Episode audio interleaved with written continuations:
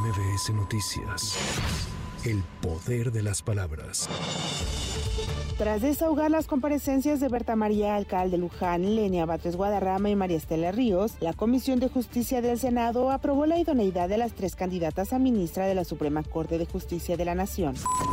Durante las comparecencias hubo quejas como la del diputado Damián Cepeda, quien manifestó su inconformidad con la terna por ser personas allegadas al gobierno de la 4T. Sin duda alguna existe la subordinación laboral actual y por lo tanto la duda fundada de si van a tener independencia o no. A mi ver, no. Y creo que es algo de lo cual pues no es una ofensa, simplemente es una realidad, que son miembros activas de un movimiento político. Y no estoy hablando de militancia, eh, que entiendo que también la tienen, pero aunque no la tuvieran, son miembros activas políticas, creo que hay mucho orgullo de ellas mismas, de un movimiento que hoy es gobierno.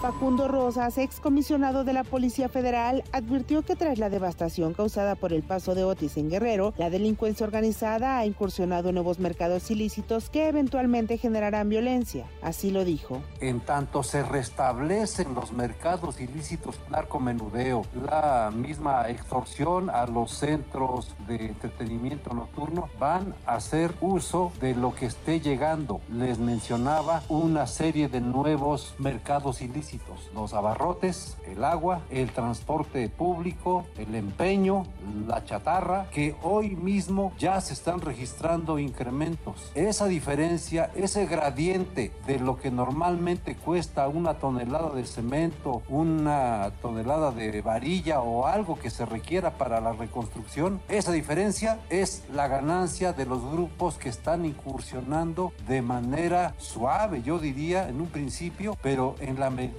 que se vaya restringiendo el flujo de estos materiales, va a haber violencia.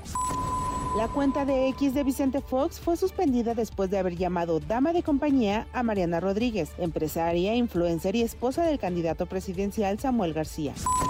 Por el mismo hecho, Movimiento Ciudadano levantó una denuncia por violencia política en razón de género en contra del expresidente Vicente Fox. Una jueza de distrito le concedió la suspensión definitiva a la Asociación Nacional de Magistrados de Circuito y Jueces de Distrito contra la extinción de los fideicomisos del Poder Judicial de la Federación. El grupo financiero BBVA México aseguró que nuestro país ha crecido en materia económica en promedio 2% en los últimos 40 años, por lo que en caso de saber aprovechar todo el potencial que tiene el nearshoring, la tasa del Producto Interno Bruto que se podría alcanzar es de 4% sostenido. Nearshoring, las opciones son francamente espectaculares. Si no hay claridad sobre el tema y no hay liderazgo y no hay una reacción entusiasta en términos de educación, en términos de infraestructura, en términos de electricidad, todo eso nos va a obstaculizar. Los nearshorings no ocurren así de cada dos semanas, es una cosa de trascendencia elevada. El vocero del Ministerio de Exterior de Qatar informó que Israel y Hamas acordaron extender dos días más la tregua que mantienen y con la que hasta este lunes habían sido liberados 69 rehenes y 117 presos palestinos.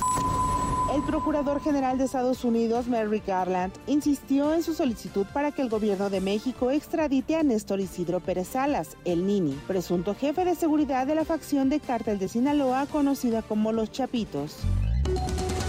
Tres de los periodistas reportados como desaparecidos en Tasco Guerrero en días pasados fueron liberados por el grupo criminal que los mantenía retenidos. Aún sigue la búsqueda de Alberto N., hijo de uno de los periodistas.